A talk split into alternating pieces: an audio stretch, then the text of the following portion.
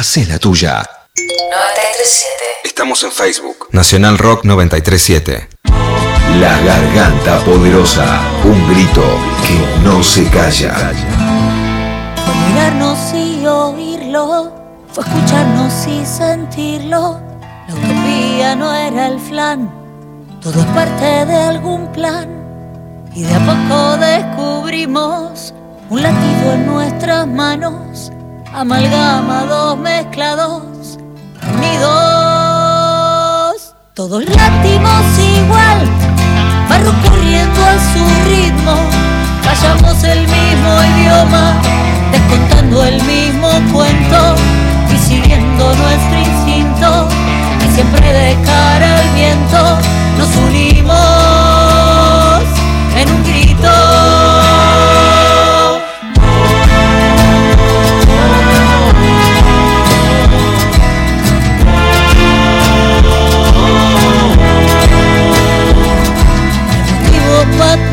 Cuidarnos sin las metrallas del miedo, varias flores encendidas y en el alma un mismo fuego. Y de a poco te aturdimos, tantas brujas silenciadas, empoderadas, unidas, aliadas. Todas láctimos igual, sangre corriendo a su ritmo, hablamos el mismo idioma contamos el mismo y siguiendo nuestro instinto y siempre de cara al viento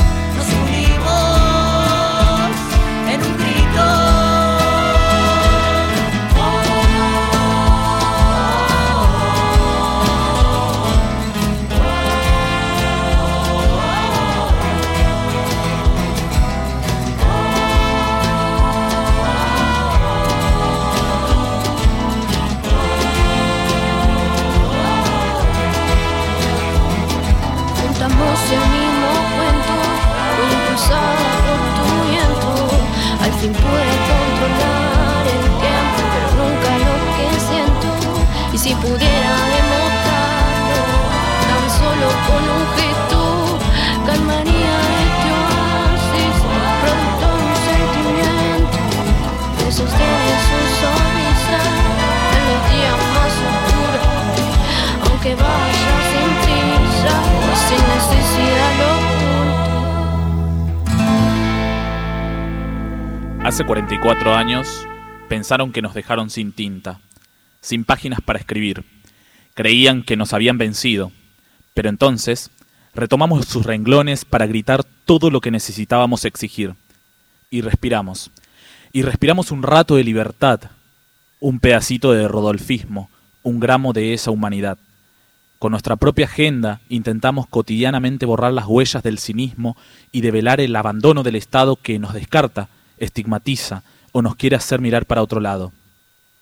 Y ahí, y ahí es cuando otra vez aparece Rodolfo Walsh para enseñarnos el camino contra cada zócalo servil y para garabatear por nuestros pasillos villeros el compromiso de las y los treinta mil.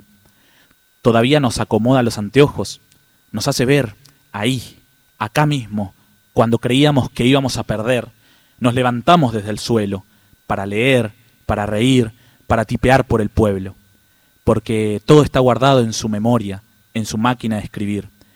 Con su pluma, nuestro jefe de redacción quiso construir un periodismo tan libre como verdadero.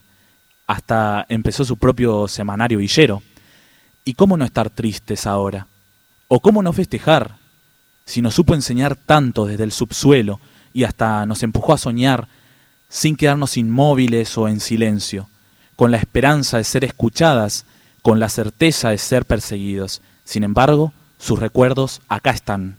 Quisieron callarlo, pero no pudieron y no podrán.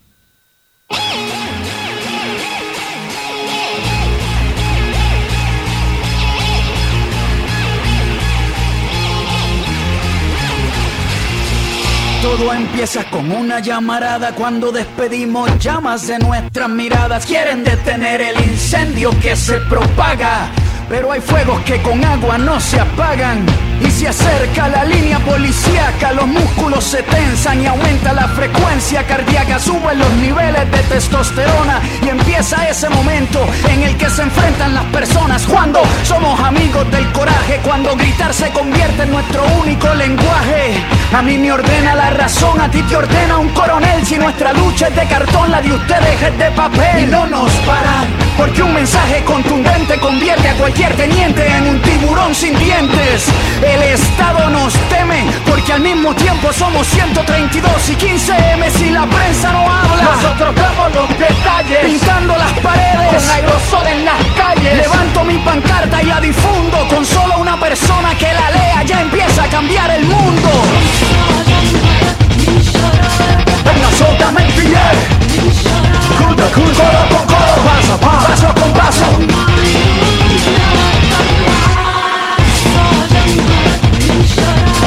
Crece la ola, crece la espuma, cuando cada vez más gente se suma.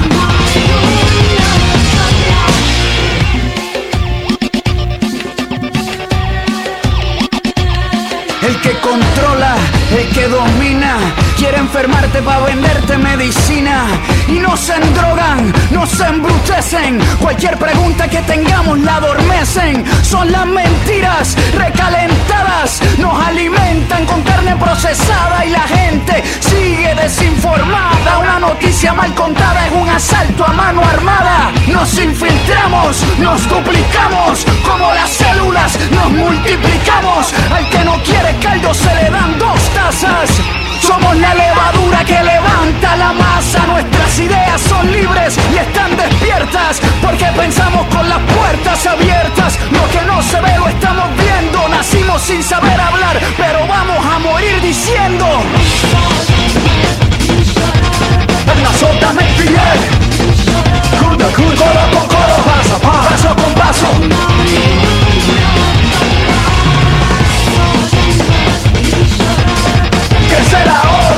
Crece la espuma, cuando cada vez más gente se suma. We live in the world your propaganda maze. But where you think you are strong, you are weak. Your lies tell us the truth we will use against you. Your secrecy shows us where we will strike. Your weapons reveal your fear for all to see. From Cairo to Quito, a new world is forming The power of people armed with the truth.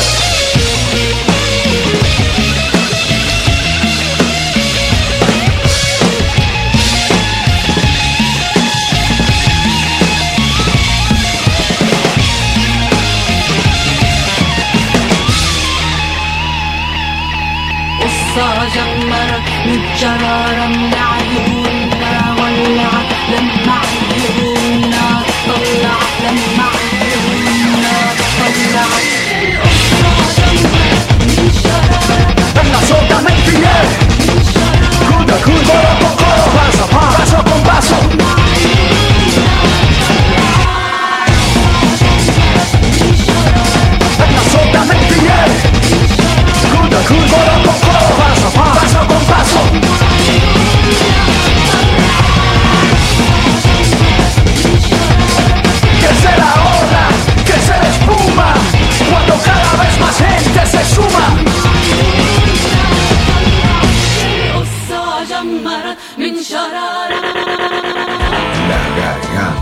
poderosa. Un grito urgente. Aunque vaya sin prisa, sin necesidad. Una lucha constante.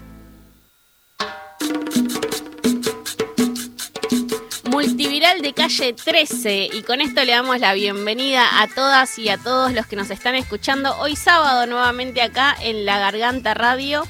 Y también le doy la bienvenida a Nelson, porque ya está Hola, acá con nosotros. ¿Cómo Hola, está, Lili, ¿cómo Nelson? estás? Sí, para mí, o sea, después de estas semanas de, de mucha fiebre, mucha muchos virus, realmente yo pensaba que tenía... Ahí va, multiviral. Claro, La multiviral. nada, 13. Yo pensaba realmente que tenía coronavirus, se, se me hicieron la- el hisopado todo negativo.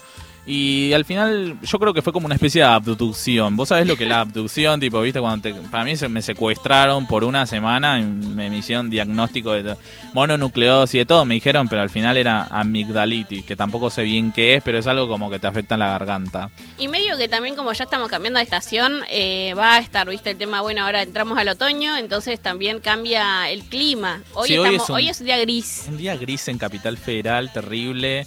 Eh, vos estás medio apachuchada también, ¿no? Y viniste como muy así, tipo, con la almohada, me parece. No, no, pero hay que ponerle energía. Incluso estábamos hablando, le contamos a quienes nos están escuchando, que hoy tenemos un día que la idea es que sea también como con la música no más para arriba, para poder levantar este sábado que está gris. Sí, sí, que, que da para estar mirando series o las personas que, bueno, tenemos que trabajar, tenemos que trabajar obviamente, pero que es un día bastante... Saludamos también a Laura que está ahí como siempre acompañándonos, nos manda un besito. Eh, y bueno, como, todo, como siempre, esperamos los mensajitos de las personas al 11 39 39 88 88 para que nos puedan acompañar en esta tarde, este sábado, que es hermoso. Porque hay personas que disfrutamos los días grises como estos, que amamos las lluvias tranquilas. Y hoy tenemos un programa muy, muy zarpado. Tenemos ¿Qué muchas tenemos hoy? Contanos. tenemos como diferente de, de todo, ingredientes. Venimos de una editorial homenajeando los 44 años de que asesinaron a nuestro jefe de redacción, como decimos nosotros, Rodolfo Walsh. Y a la, a la par tenemos eh, un gran dispensador en donde les preguntamos a los peques eh, qué significa la memoria para ellos. Es increíble cómo vos le tirás un tip y ellos empiezan a flashear. Tiran como cosas increíbles que te hacen reír y te hacen pensar a la vez. Sí, sin ir más lejos, bueno, estamos eh, en la semana, ¿no? Que ya pasó el 24 también. ¿Y por qué no estaría piola también poder contar un poco cómo lo vivimos en nuestros territorios, ¿no? En los barrios, eh, porque también pasó un montón. Digo, el 24 nos movilizó a todas, a todos, eh, y realmente nuestros barrios no fueron la excepción, ¿no? Eh, entonces va a estar piola como poder también hablar sobre eso, también quienes quieran, repito lo que decía Nelson, quienes quieran mandarnos un mensajito también eh, con respecto a eso estaría bueno Sí, para sí. poder leerlos, leerlas, Eh, siempre está bueno como tener ese ida y vuelta. Lili, hoy tenemos una invitada, eh, hoy es el Día Mundial del Teatro, tenemos una invitada muy especial que es Mercedes Morán, que enseguida nomás seguramente se va a estar contactando con nosotros, Esa es, es una entrevista, digamos, bastante interesante porque ella viene protagonizando una serie por Maradona que vamos a estar profundizando con ella. Otras cosas que, que estamos, eh, vamos a traer esta tarde es un homenaje a René Hausemann, que bueno, el lunes se cumplieron tres años también de su partida un compañerazo, alguien que siempre estuvo en los, en los potreros de nuestros barrios, en Sí. nuestros pasillos, que de hecho eh, con la Garganta Poderosa fuimos y cubrimos el Mundial de Fútbol en Brasil, eh, digamos, en 2014. Así que hay muchas sorpresas, vamos a hablar de todo eso y mucho más, pero antes vamos a una cancioncita, a ver qué, qué nos prepara Laura.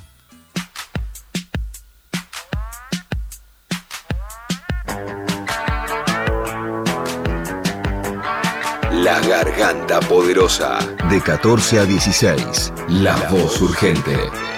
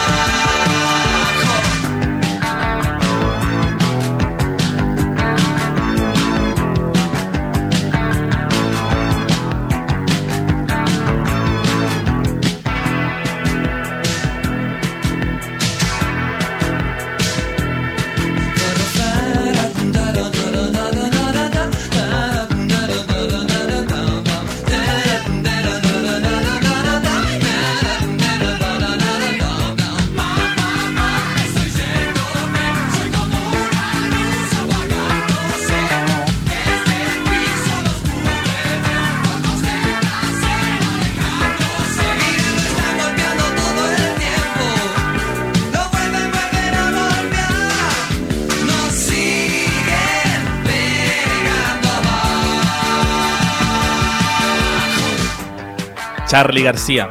Nos siguen pegando abajo en la canción hermosa. Y como adelantábamos, Lili, tenemos a nuestra entrevistada, a nuestra compañera de esta tarde, que es Mercedes Morán, que nos está escuchando del otro lado. Hola Mercedes, ¿nos escuchás?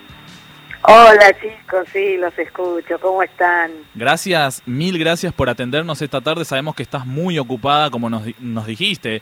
Eh, Sí. Mi nombre es Nelson, estoy con mi compañera Lili, ella es de la Villa 31, yo soy de la Villa 2124, esto es La Garganta Radio, que lo hacemos cada sábado desde los barrios justamente para contar nuestras historias, nuestras luchas y por eso es tan importante que escucharte un ratito, aunque sea para que nos puedas decir que, bueno, sabemos que estás en pleno rodaje de la serie de Maradona, cómo estás viviendo eh, encarnar a Doña Tota, la mamá del 10, digamos, y, y- y saber también por otro lado si conociste historia de la familia de Maradona que no sabías antes.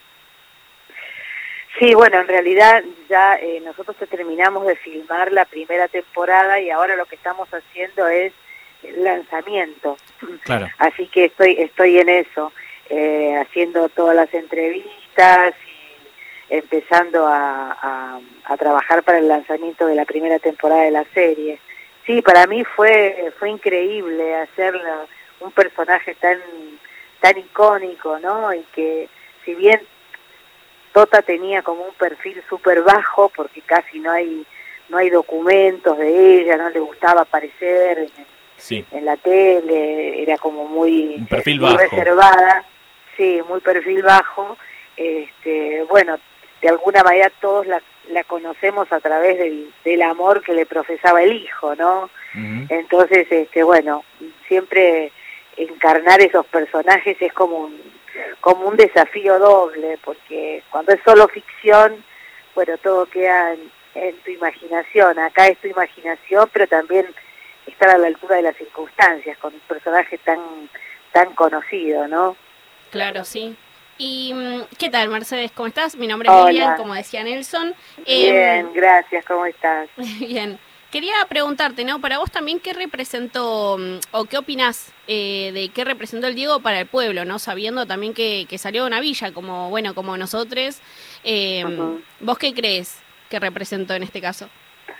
Y bueno, yo creo que representa esa, esa posibilidad de- para todos, ¿no? De, de- de poder conquistar los sueños. Me parece que, que, y además, a diferencia de todos los, los ídolos, era un, un ídolo absolutamente humano, porque creo que cuando uno entra en categoría de ídolo, eh, medio como que se pone muy lejos de, de- lo que es el, el, el- el hombre el hombre o la mujer eh, de todos los días, ¿no?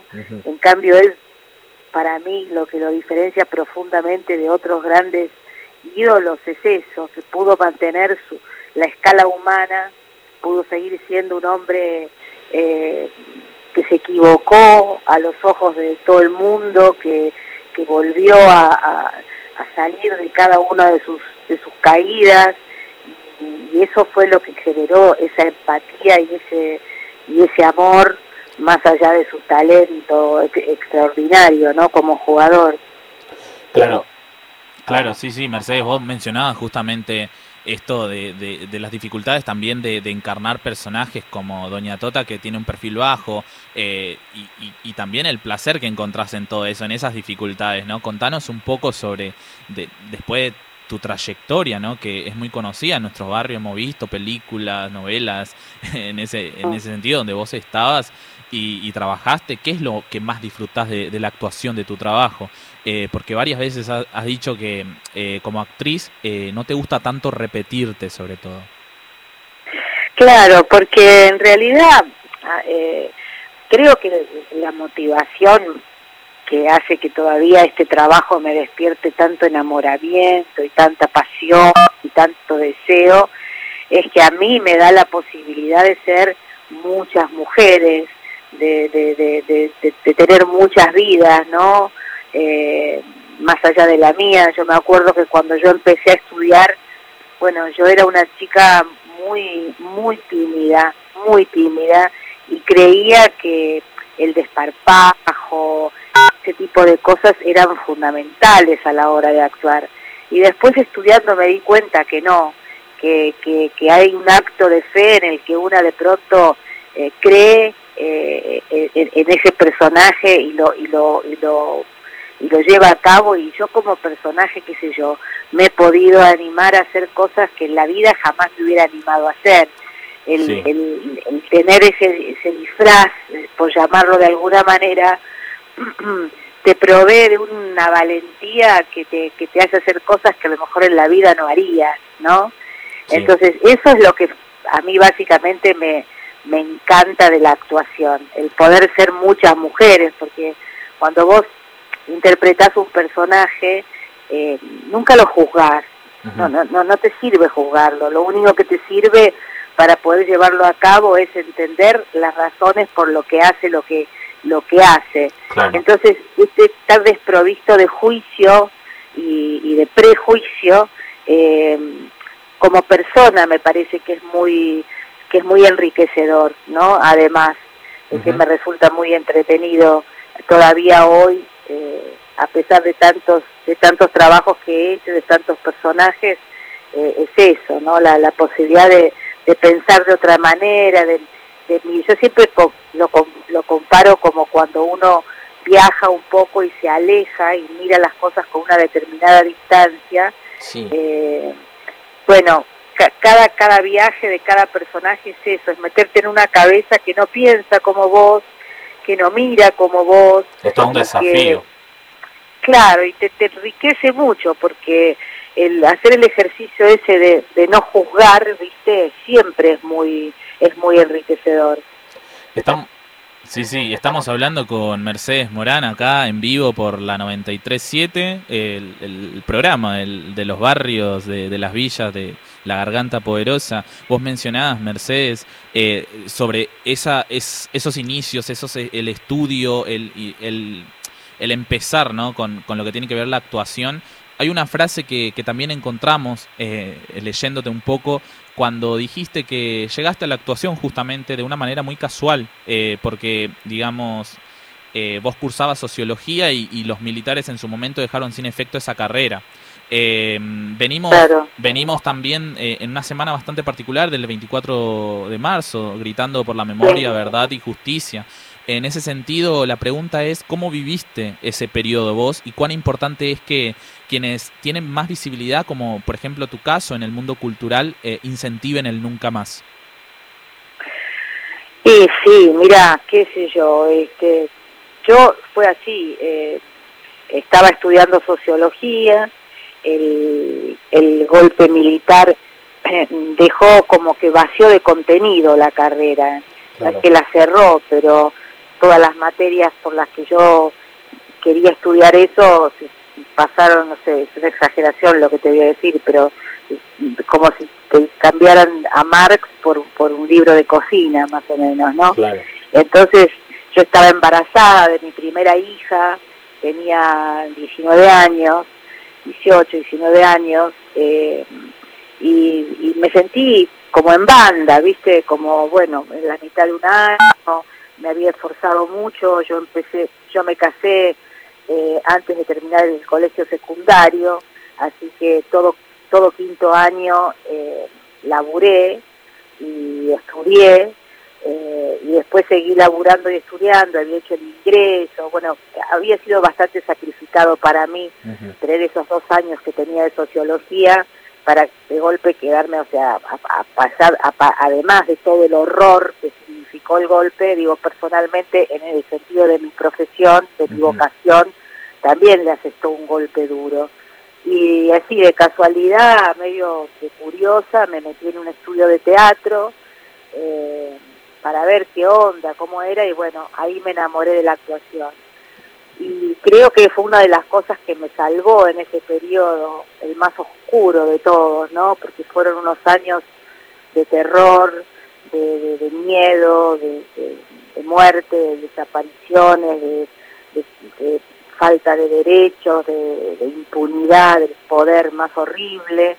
Entonces, bueno, yo tuve esa, tuve esa primera hija, al, al- al año y medio tuve a mi segunda hija, eh, al poco tiempo me separé, así que para mí fue muy duro atravesar ese periodo con amigos desaparecidos, amigos exiliados, y yo una mujer muy joven y sola, con dos nenas chiquitas, este, laburando. Sí. Por eso siempre que puedo, como vos decís, me parece que tenemos un privilegio muy grande aquellos que podemos ser escuchadas, ¿no? Entonces siempre, siempre estoy trabajando para, para visibilizar eh, lo que todavía no se visibilizó, ¿no? Y, y- y- y traer al presente todas las cosas que todavía estamos este, eh, pagando por esos años horribles y por supuesto militando fervorosamente por el nunca más, nunca más y no solo el nunca más, sino para, para seguir conquistando derechos, ¿no? Sí, totalmente. Y desde acá también, eh, desde acá de nuestro programa y desde todas nuestras barriadas también gritamos por el nunca más. Eh, y en esto que decías también, ¿no? De seguir eh, buscando esto, tanto mm, rescatar la memoria como también eh, el reconocimiento. eh, que está, sí, No, decía que te, le estaba comentando que eh, a Lili justamente que es- venimos de, de un año bastante complicado. Eh, nada más, era como una acotación. Pero, eh, Sí. ¿cómo, ¿cómo te recuperaste vos de, de un año tan jodido como fue el 2020 para vos y para tantas personas? ¿Cómo, cómo lo pasaste y cuán difícil es eh, recomponerse para, para seguir también, no?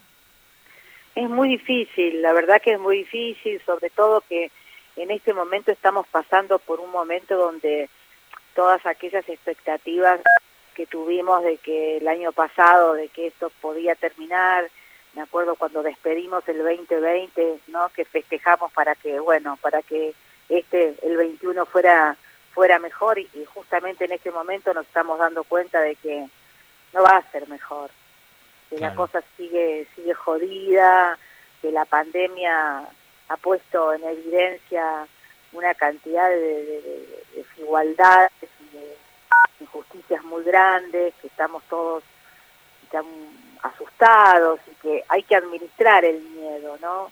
Eh, yo el, el- el año pasado, a ver, como este, digamos, el estar bien no, no te es dado. Me parece que tenemos que trabajar para Claro. estar bien porque eh, no es fácil estar bien en estas circunstancias, con tanto dolor, con tanta, con tanta injusticia alrededor y con, y con, es- y con esta, este castigo ¿no? de, de- de la pandemia y después de haber transcurrido un año donde, bueno, al principio estábamos, yo por lo menos estaba muy esperanzada en que, en que esta en que todo esto nos convirtiera rápidamente en, mejores personas, ¿no? Y lamentablemente una termina viendo que hay cosas que no cambian, al contrario, que se profundizan, ¿no? Este, pero bueno, la verdad que lo que lo, lo que nos hace seguir adelante es, es eso, el trabajar por el otro, el trabajar con una misma, el, no sé, el seguir siendo útil, el seguir este, mirando alrededor, no saliéndose del, del- propio ombligo y, y- y creo que por lo menos a mí lo que lo que he experimentado en, todo este tiempo es que el hacer algo por el otro te ayuda, te hace bien siempre, ¿no? Por eso, eh, eso es algo que digo más allá de alimentar un- una capacidad más solidaria o más empática, eh, ya desde un punto de vista hasta más egoísta, si querés verlo así, es, es, es nutritivo para una poder hacer algo por otra, por otra, ¿no? Sí, en esto también que, que comentabas, ¿no? Nosotros habíamos eh, leído también que tu hija es trabajadora esencial de salud. eh, y bueno, en base también a esto queríamos preguntarte, ¿no? Porque, en, bueno, en nuestras barriadas también hay trabajadoras esenciales de salud, tenemos las compañeras que sostienen eh, en un día, digamos, diariamente 40.000 raciones de, en los comedores, en los merenderos, eh, siendo también para nosotras trabajadoras esenciales que, bueno, sostienen todos esos platos de comidas Y bueno, Sí, queríamos sí, preguntarte también, eh, ¿por qué crees vos que es fundamental el reconocimiento estatal de estas mujeres laburantes, no?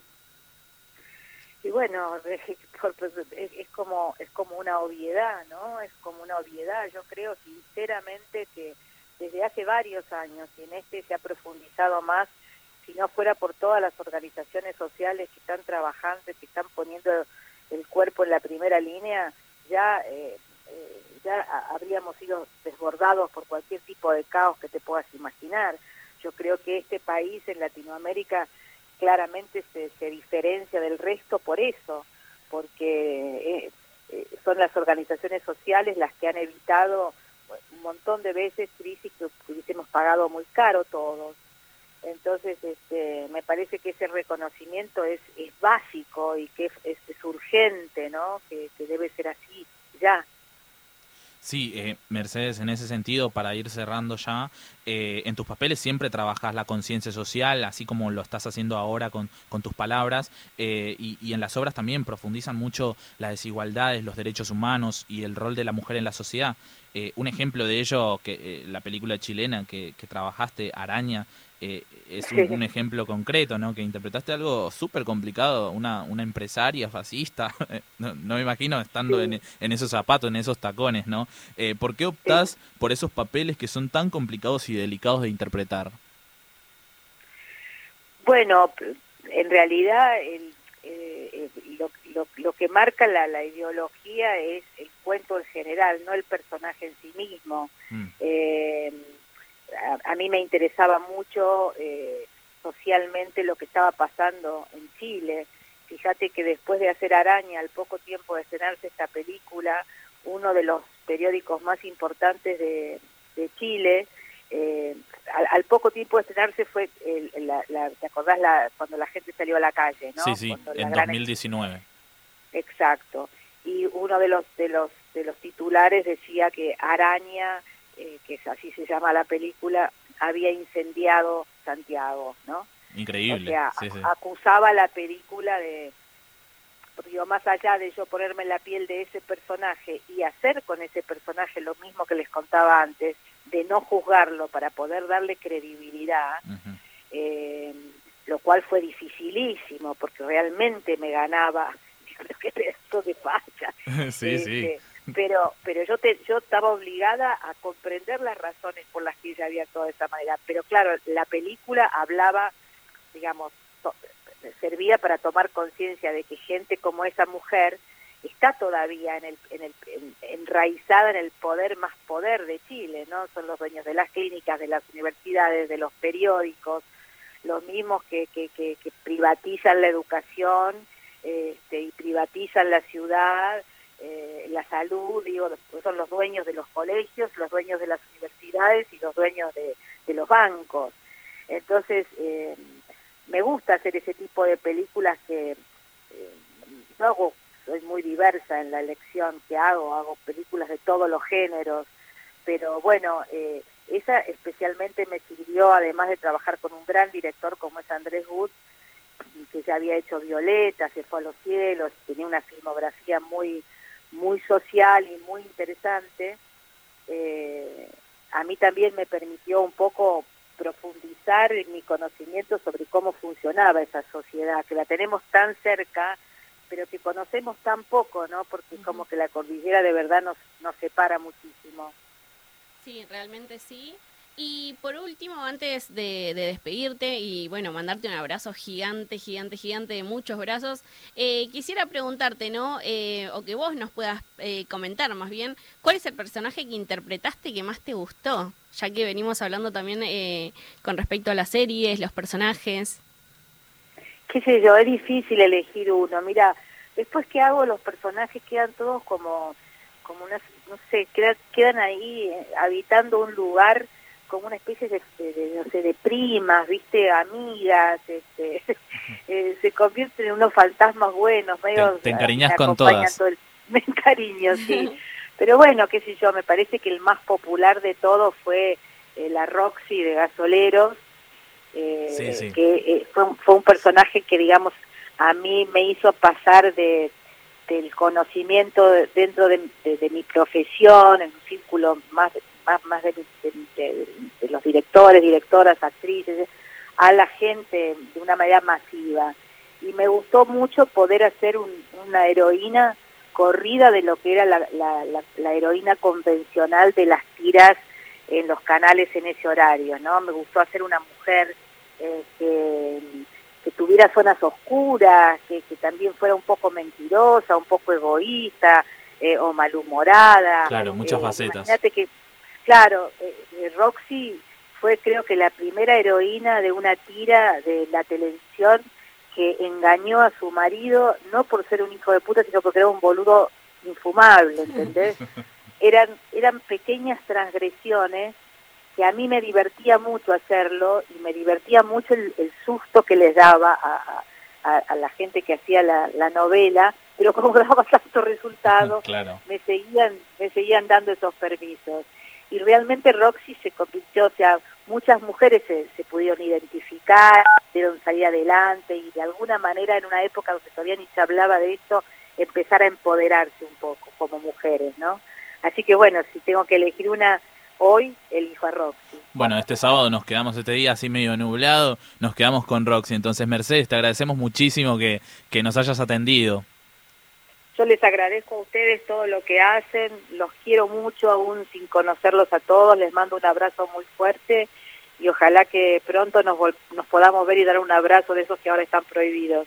Sí, tal cual, siempre te vamos a esperar en los barrios. Bueno, eh, recién hablamos con Mercedes Morán, una de las grandes actrices de nuestro Sí. país. Y, y bueno, este programa sigue, tenemos un- mucho por delante, así que vamos primero a una tanda y después una cancioncita y volvemos. Despertarse, Bañarse. bañarse. Ir al trabajo. Auriculares. Siempre. Se me hacía tarde, ya me iba. Y que nos duele la zona. 937. Todo con el celu. Nueve. Yo en Plutono en Venus. Mucho caramelo. Yo recién me entero. 7. Na- Nacional Rock. Eso que sucede en las tardes. Contraluz. Visto. Entre sombras y soles. Contraluz. Sábados de 18 a 20 con Leandro Areco. Contraluz. Por 937 Nacional Rock. Hace la tuya. Geografía musical. El 146, Virus. La canción El 146 de Virus salió en el segundo álbum de la banda llamado Recrudece, de 1982. Es un viaje en colectivo de la línea 146, que recorre el microcentro desde el Centro Cultural Kirchner, ex Correo Central.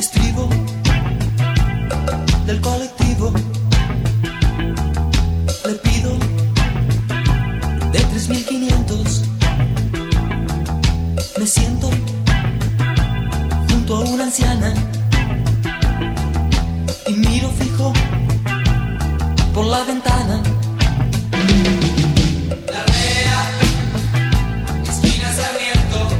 Todo comienza cuando un pasajero desde el colectivo lleno pide el boleto y dice que va al barrio de Once. Con la poesía clásica de los virus, esta canción es un relato del micromundo creado por Federico y Julio Moura dentro del colectivo. Esos disfrutitos revientan la remera. El viento la despeina. Un cana. Virus detalla momentos únicos y con su sonido New Wave hace que el escucha sienta como si estuvieran viviendo un cuento, un cuento real, una historia que seguramente a todos les ha pasado. Y la magia de la música y de la poesía transforma ese momento común en un viaje especial en el 146. Susurros en la oreja. Yo soy lo que me deja. Geografía musical. En 937 Nacional Rock. 937. Mandanos tu WhatsApp 11 39 39 88 88. La garganta poderosa. Un grito que no se calla.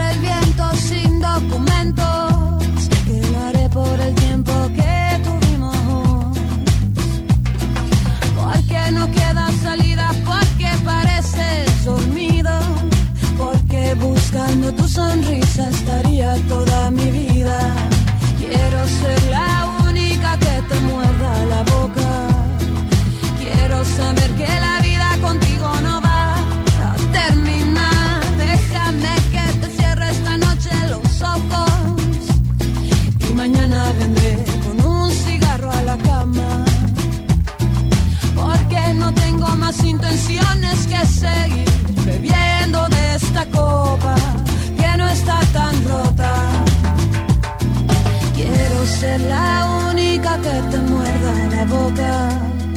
Quiero saber que la vida contigo no va a terminar porque sí, porque sí. Porque en esta vida no quiero pasar un día entero sin ti.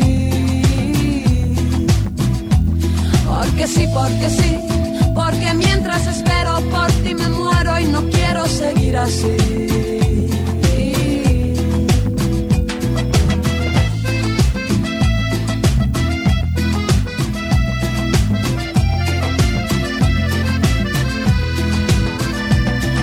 Déjame atravesar el viento sin documentos, que lo haré por el tiempo que tuvimos.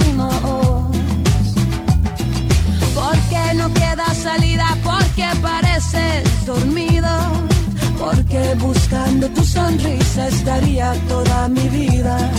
Quiero ser la única que te muerda la boca. Quiero saber que la vida contigo no va a terminar porque sí, porque sí. Porque en esta vida no quiero pasar un día entero sin ti. Porque sí, porque sí. Porque mientras espero por ti me muero y no quiero seguir así.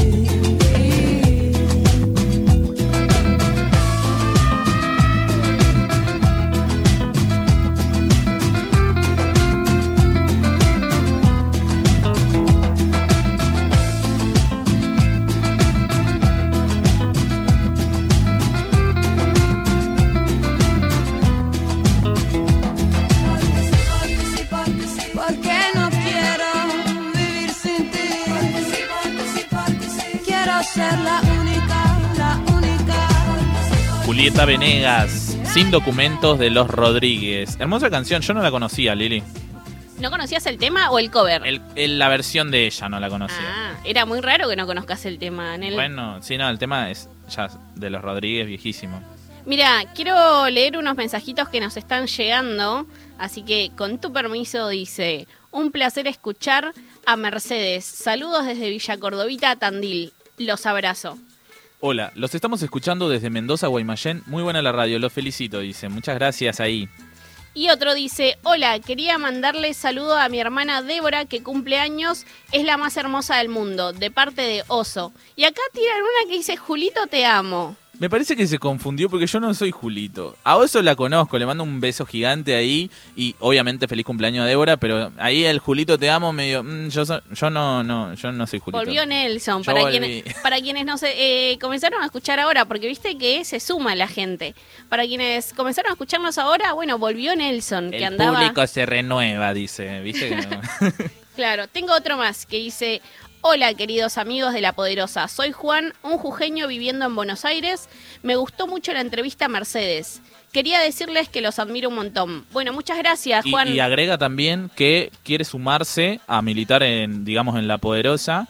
Y la forma en todas las personas que nos están escuchando para sumarse a, a- nuestros barrios, a nuestra construcción, puede ser a través de el colectivo, colectivo lagargantapoderosa.gmail.com. Ahí pueden escribirnos para poder coordinar y conocer nuestros barrios y obviamente todo suma, todas las manos siempre son bienvenidas. Sí, más en esta época de pandemia, de... tal cual complicadísimo. Y, y bueno, yendo a lo complicado también, a mí me parece muy poco usual que a nivel país eh, todo esté como gris. Eh, por ejemplo, en San Juan 22 grados, Corrientes 19, por Salta 16 grados. Realmente no sucede eso como siempre. Que, digamos, en general, te, tipo en Buenos Aires, no sé, llueve y en Chaco hace un calor bárbaro, pero hoy tenemos como una consonancia. Está gris la Argentina. Sí, sí, sí, así es. En Catamarca 13 grados, en Córdoba 22. eh, como sí, las temperaturas están bajando, el día está gris como vos decís, y muchas partes del país están inundadas con el tema de la lluvia. Sin ir más lejos, bueno, hace un ratito estábamos viendo las historias, también los videos que enviaban, y eh, es mucha lluvia, mucha inundación de un montón de, vecinos y vecinas de diferentes eh, barriadas, ¿no? caen unas gotitas y se inunda todo. También la realidad es que eh, siempre nuestras viviendas precarias son las que podemos construir con el esfuerzo nuestros trabajos que tenemos, que en general son trabajos informales, y bueno, tenemos las chapas que tenemos, los, digamos, los ladrillos que podemos comprar, y bueno, eso también hace que, que se, se- nos replantemos todo el tiempo las políticas habitacionales y, y cómo vivimos, sobrevivimos dentro de nuestros pasillos con estas cloacas que explotan y demás. Pero bueno, yendo a lo más positivo, eh, hoy tenés ah, algo para presentarnos también, ¿no, Lili?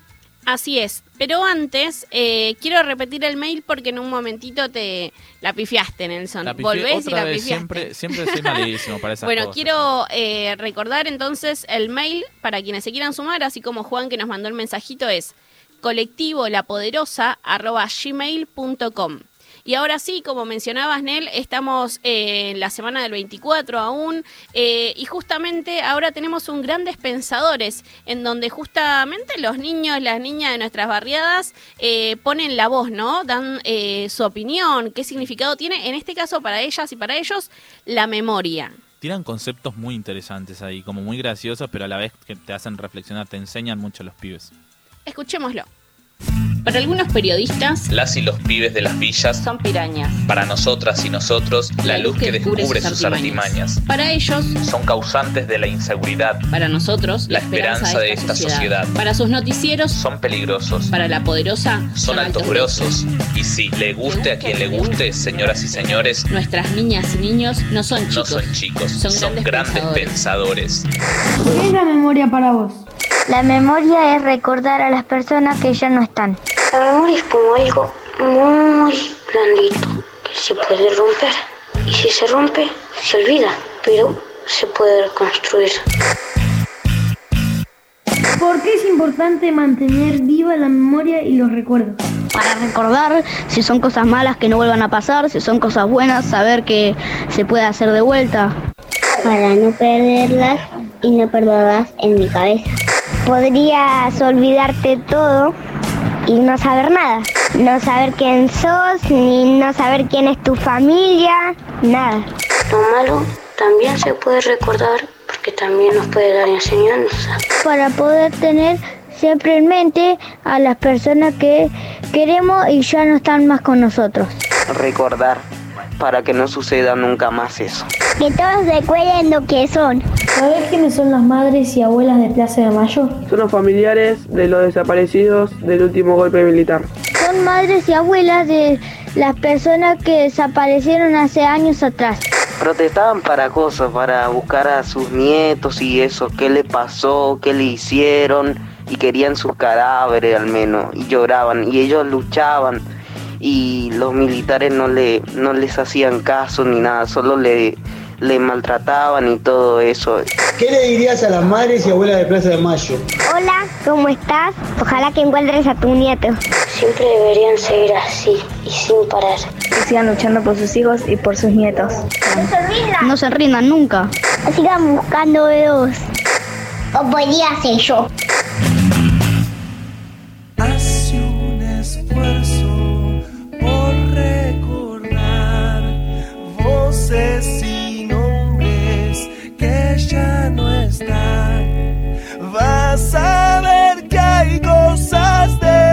Que no te acordás. Y no te acordás que intenta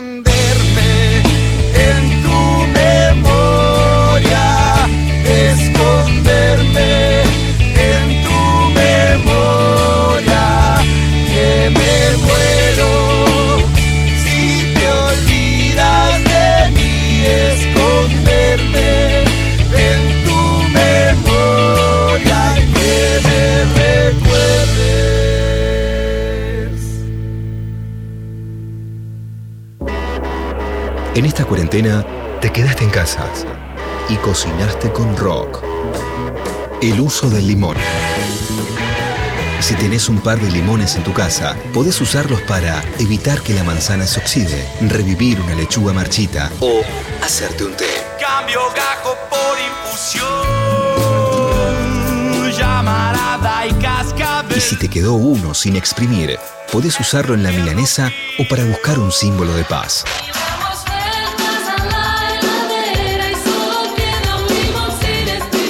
Desoxidate. ¿Quedó limón para el tequila?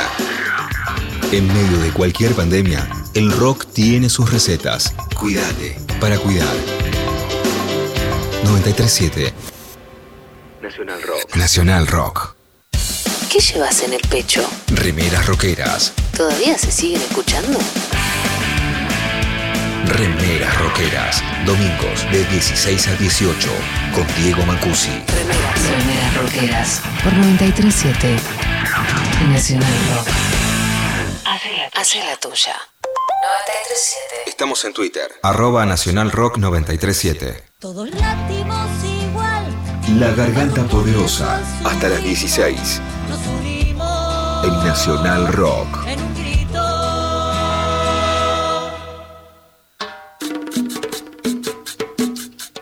Bueno, estábamos escuchando Memoria de Árbol con Fernando Ruiz Díaz. Hermoso el Grandes Pensadores, me llegó mucho, como muy genuino lo, lo que transmitían los pibes en los espacios. Sí, sí, eso veníamos hablando con Nelson mientras lo escuchábamos también acá, eh, que nos atraviesa, ¿no? Escuchábamos, realmente nos, nos emocionaba eh, toda, toda, to- todo emocionada, estoy al menos yo. Eh, y bueno, realmente con eso también estábamos hablando de eh, cómo, no- cómo emociona a los territorios, ¿no? Particularmente por ahí, eh, bueno, Nelson, nos podrás contar el, cómo la vivió la 21, ¿no? Todo el 24. Eh, yo también por ahí, bueno, la 31. Y también tenemos como información eh, sobre qué hicieron eh, en otras provincias también. Pero bueno, primero quiero escucharte a vos, Nel. Yo creo que resumiría el 24 de marzo en mi barrio con mariposas. Eh, trabajaron mucho eso, como las consignas de llenar de decoraciones el comedor Celia González, el merendero Tacitas Poderosas, la Casa de las Mujeres y Ciencias, como esa presencia de entregar el tupper de alimentos como lo hacemos siempre, todos los días, pero a la vez con una consigna, con algo, un mensaje de lo que significa este 24 de marzo, sabiendo que también en nuestras villas fueron arrasadas por las topadoras, donde también lo- los vecinos y las vecinas, codo a codo con eh, padres o curas tercermundistas, como puede ser el, el padre Richardelli en la 1114, el padre Daniel de la Sierra en la 2124, el padre Mujica en la Villa 31, realmente eh, se pusieron enfrente de esas topadoras que quisieron eh, en conjunto con el plan de erradicación de villas, eh, eliminarnos. Justamente esa palabra tan fuerte, erradicación, es la que nosotros siempre nos retumba. Y, y hay muchos casos donde, por ejemplo, eh, el título que se les puso a los barrios populares es núcleo habitacional transitorio, como el caso Sí. de Zabaleta o como el caso de Villa San Petersburgo. San Petersburgo, es medio complicado el nombre. Eh, real, en La Matanza, eh, donde les pusieron esos nombres y temporales, entre mil millones de comillas, y, y que también Sí, que de temporales no tienen nada. justamente, que quedaron eh, para siempre, 50, 40 años que están ahí, con todas las problemáticas. El Estado crea un núcleo habitacional transitorio, deposita personas como si fuesen, no sé, otras cosas, cosas, objetos, y, y- eso también se emparenta, ¿no? De alguna manera con los números que nos, nos pusieron a nosotros, porque a nosotros, nuestros barrios, muchos, los de Capital Federal sobre todo, no tienen nombres como pueden ser otros eh, en, en el resto del país. En mi caso, 21, 24, en el tuyo, 31, 1, 11, 14, como también esa identidad, esa cómo nos inculcan de esa manera. Entonces, todas estas cosas, nosotros en nuestros espacios de educación popular, en nuestros espacios alimenticios, en las casas de las mujeres y disidencias, lo vamos trabajando, lo charlamos entre vecinos, asambleariamente. Es el 24 un día muy importante para las villeras y los villeros también. Sí, así es. Y bueno, particularmente en la, en la 31 se, se vivía desde mucho antes, ¿no? No solamente fue el 24 que esto se amaneció con un ambiente de, bueno, de, de memoria, ¿no? De lucha, sino desde días anteriores, porque también veníamos pla- eh, planeando, ¿no? Bueno, qué intervenciones. Ustedes hicieron un montón de cosas, Lili. Un montón, me encanta. Bueno, justamente, eh, por ejemplo, el día anterior, el 23 en la noche, eh, las pibas de la Casa de las Mujeres y las Disidencias de, de Retiro, que le pusimos el nombre de Ramona Medina, eh, vinieron a casa. Entre ellas, viste, la- eh, las pibas se juntaron. Con un afiche comenzaron a hacer, viste, en el piso una topadora gigante en donde pusieron, bueno, data, información de la que vos estás mencionando para que pueda llegar a más vecinos y vecinas. Eso, bueno, te digo que se pasaron toda la noche básicamente entre pintando, dibujando y la verdad que me emociona, a mí me emocionó un montón ver a las pibas eh, en esa, viste, ya desde el día anterior. Y después, eh, bueno, eh, se hizo intervenciones posta de salud, también eh, con la temática del 24, en el comedor, que vos mencionabas lo que hicieron en, bueno, en la 21. En el caso de la 31, eh, hicieron una fotogalería, imprimieron fotos, no solamente de esa época, sino que también de, mm, en el 2019, si no me equivoco, Norita vino a una cena cercana Sí, sí. a Navidad, hicimos una mesa eh, gigante, una Y- mesa enorme. Y que vale aclarar que el comedor de la Villa 31 tiene el nombre de Gustavo Cortiñas, el hijo desaparecido de Nora. Así es, así es. Y como te decía, la mesa enorme esa fue por todo, todo, todo el pasillo. Eh, bueno, vino Norita, compartió esa cena con todas las vecinas y los vecinos eh, y muchos niños y niñas. Realmente fue emocionante y bueno, parte de, esa, de ese registro fotográfico fue lo que mostramos en el espacio para todos los vecinos y vecinas que iban pasando, que iban preguntando, que iban también sumándose, ¿no? En la casa, por ejemplo, también se hizo pancartas y los vecinos que iban pasando iban dejando en un, en un papel que tenía forma de pañuelo blanco, bueno, qué significaba para cada uno y cada una el 24. Entonces, todas esas intervenciones y esos mensajes de los mismos vecinos y vecinas que van transitando, eh, esto te llega, realmente eh, te atraviesa. Eh, bueno, a mí me emociona mucho realmente poder contar todas las intervenciones que hicimos. Digo, está el merendero también, como y no solamente en la 31, en la 21, sino que a lo largo y ancho del país, ¿no? En, en diferentes asambleas también eh, se plantaron árboles, ¿no? En, la, en las huertas comunitarias, por ejemplo, que tenemos, se plantaron árboles también y eso es hermoso. Sí, eso te iba a decir que, que, bueno, obviamente nosotros hablamos de la experiencia que tanto vos, Lili, en 31 como yo en la 21-24 podemos, eh, lo que palpamos ahí, pero nuestras compañeras, nuestros compañeros a nivel país estuvieron eh, ha- haciendo todo tipo de intervenciones hermosas, eh, gritando lo que hay que gritar, concientizando en los barrios eh, para nunca más, decir nunca más es nunca más justamente. Así que bueno, vamos a seguir con este programa hermoso, son las 15 en punto de este sábado hermoso que estamos viviendo en este programa de la Garganta Radio, así que bueno, ya seguimos con mucho más. Relanzamos. Más programas.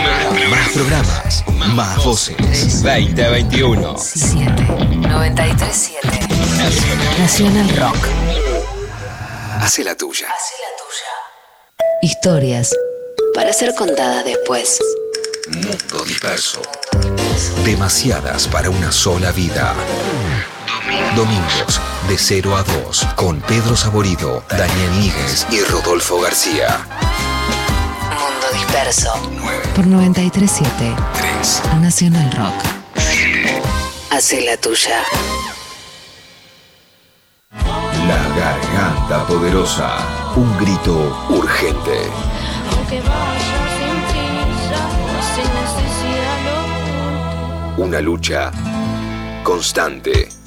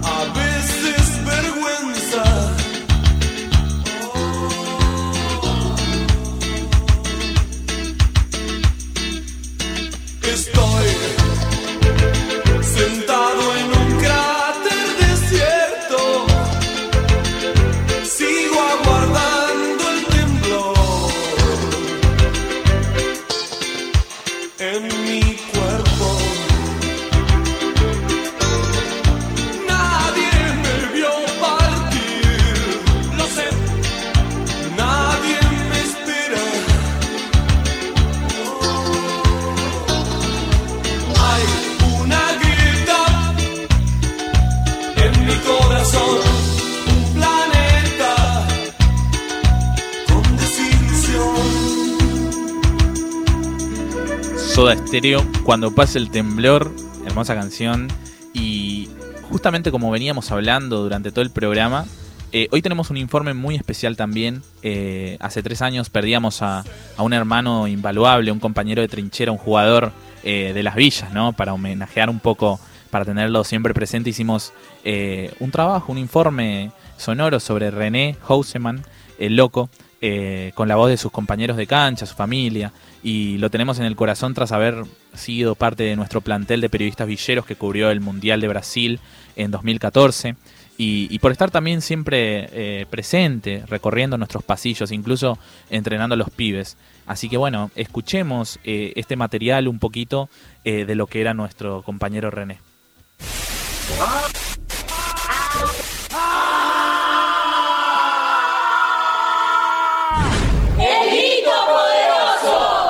hacia atrás, peligro de gol, entró gol, que va, gol, gol, gol, gol, gol, gol, gol. Loquito, no te imaginas.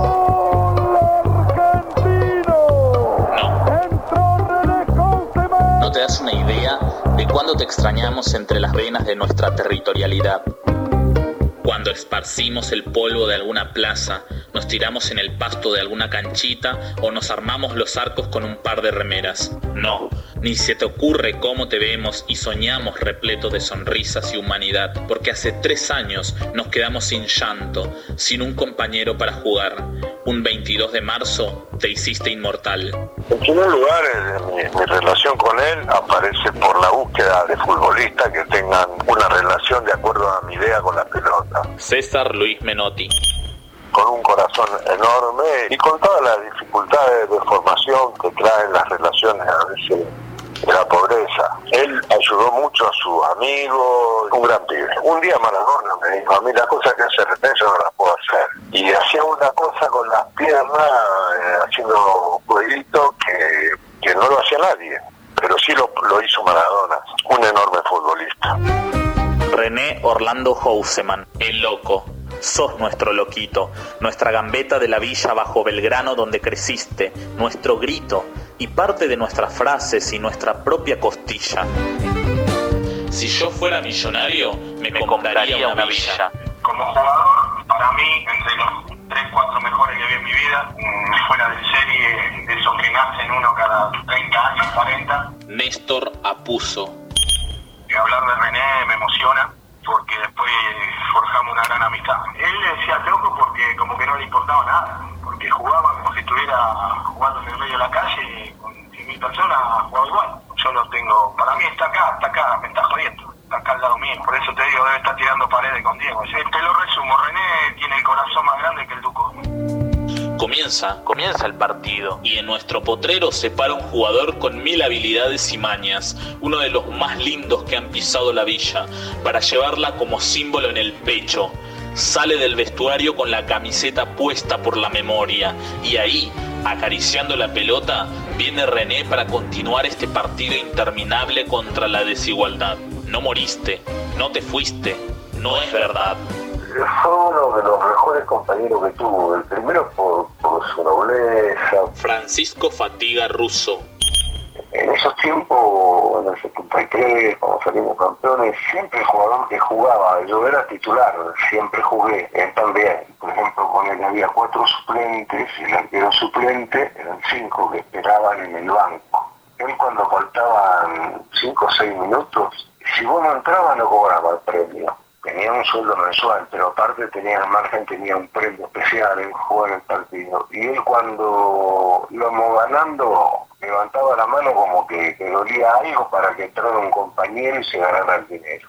Esas bondades que tenía como jugador, ¿no? Así quiero que mi compañero que está sentado en el banco se gane el premio que también se lo puede merecer.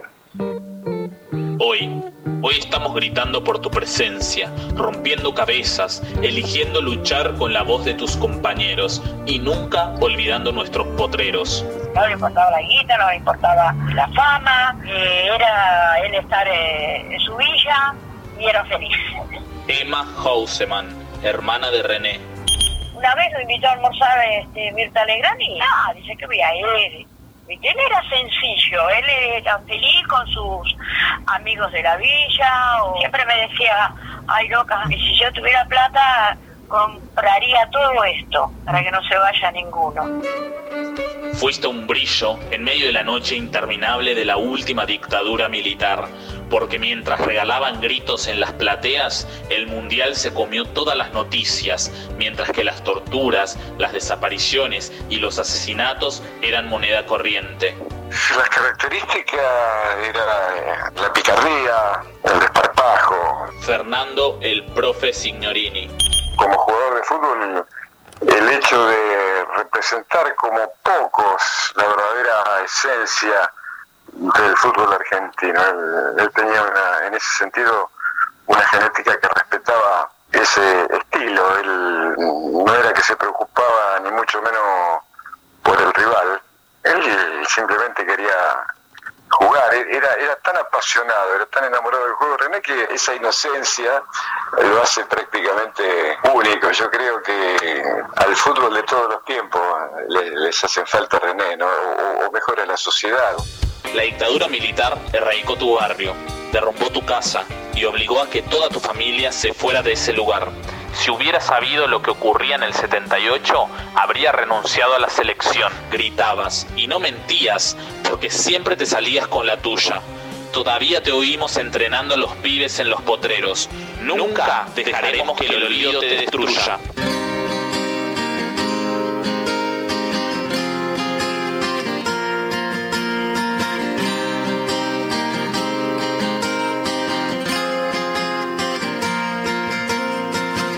Un globo en sus manos.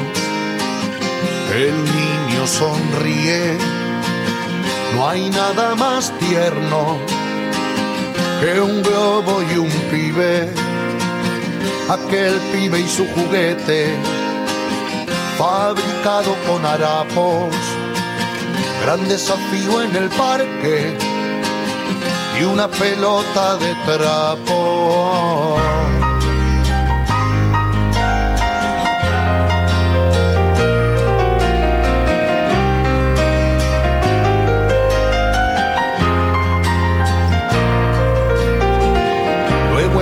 Tierno retoño se reencarnaba en el fuego, la garra de Más Antonio, la magia de Baldonedo.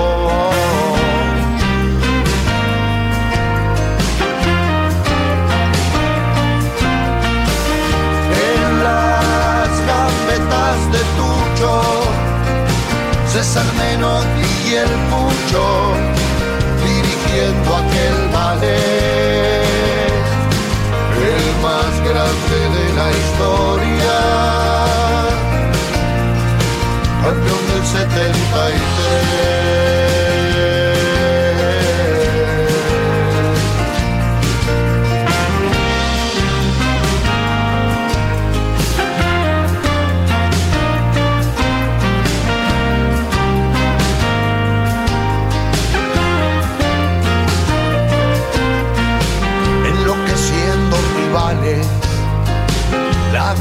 Cordura de René, rubio champán que destila el zurdazo de un inglés, a festejar con un brindis, la elegancia de Miguel, son tus lágrimas de pibe, el llanto de Mohamed.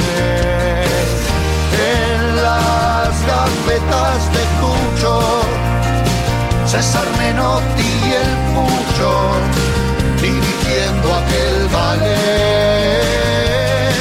el más grande de la historia, campeón del 73.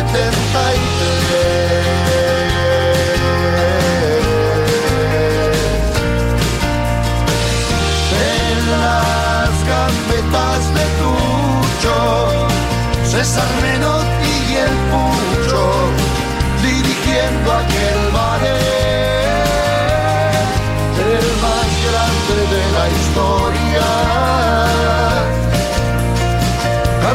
73.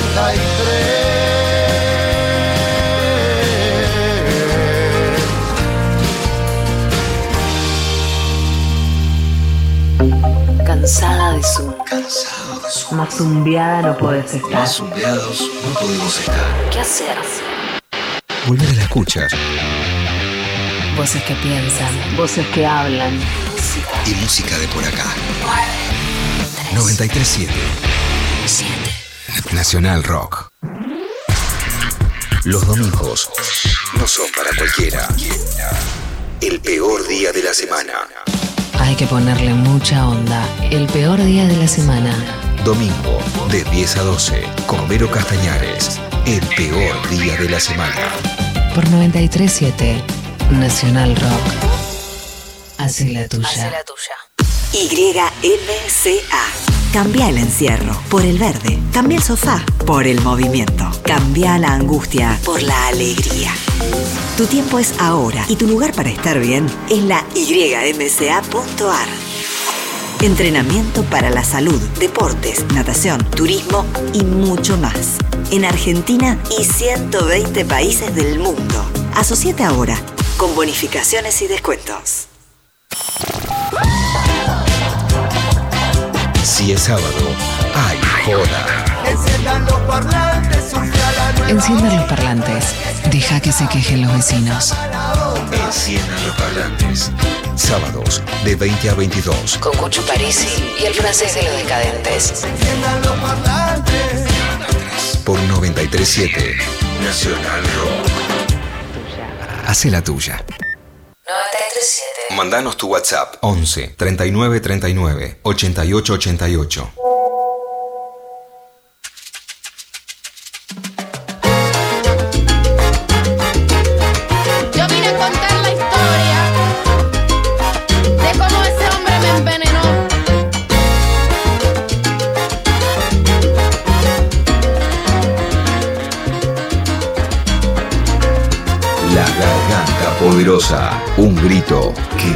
Se calla. Malos deseos, no hay esperanza.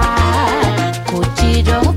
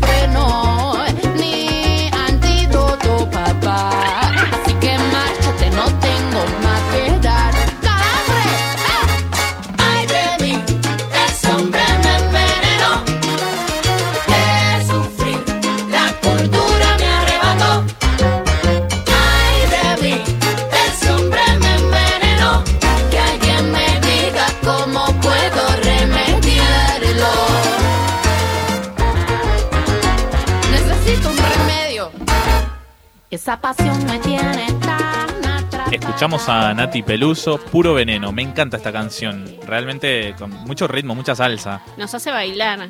Sí, sí, y, y del otro lado seguramente esperemos que también estén pasando lindo con, esta, con, con estas canciones, estas canciones hermosas que estamos tratando de levantar un poco un día tan bajón o medio gris, Gris. el día de hoy. No, no sé si bajón, ¿no? Es un mal concepto también de los días como estos. A mí me gustan igual los días como así grisecitos. Me gusta más que el calor. Yo soy team, team frío. team frío. Igual no, no voy a abrir acá un debate porque... No, no, no, no, no llegamos porque aparte yo el tereré lo disfruto en el verano y Oh. ahora ya medio que no, no puedo tomar tanto. Con jugo Eh, sin jugo, no me vas a acordar de eso. Sí, no, no vamos a caer en ese debate porque ya nunca lo cerramos. Claro. Eh, bueno, les recordamos a las personas que nos están escuchando del otro lado que nos pueden seguir mandando mensajitos al 11 39 39 88 88. Sí, también por todas las redes sociales de La Garganta Poderosa, Instagram, Facebook, Twitter, ahí nos pueden escribir con el hashtag La Garganta Radio para contarnos, mandarnos mensajes, qué están haciendo, qué están trabajando, qué están, cómo están descansando. Así que nada, los esperamos ahí también para, para leerlos un poquito. Y ahora que tengo en la mano, además de, bueno, estar bailando, ¿no? Tengo en la mano la revista de La Garganta Poderosa, la última que salió, eh, y queríamos comentarles con él un poco de, mm, bueno, el contenido que tiene esta revista. Sí, un repaso rápido, rápido de, de todas las secciones que tenemos adentro de nuestra revista mensual, que, que venimos trabajándolo desde los barrios, desde el año 2010, eh, y esta vez gritó Mon Laferte en la tapa, nuestra compañera, nuestra, nuestra canción chilena. Mon, Mon Lafuerte. Mon Laferte, sí, tal cual, y, y- y digamos dentro de, de- de la revista tenemos un montón de cosas. Primero eh, abre la apertura con eh, hoy más que nunca somos Úrsula por el caso de, de, bueno la chica que, que fue asesinada por, por un policía justamente, así que bueno.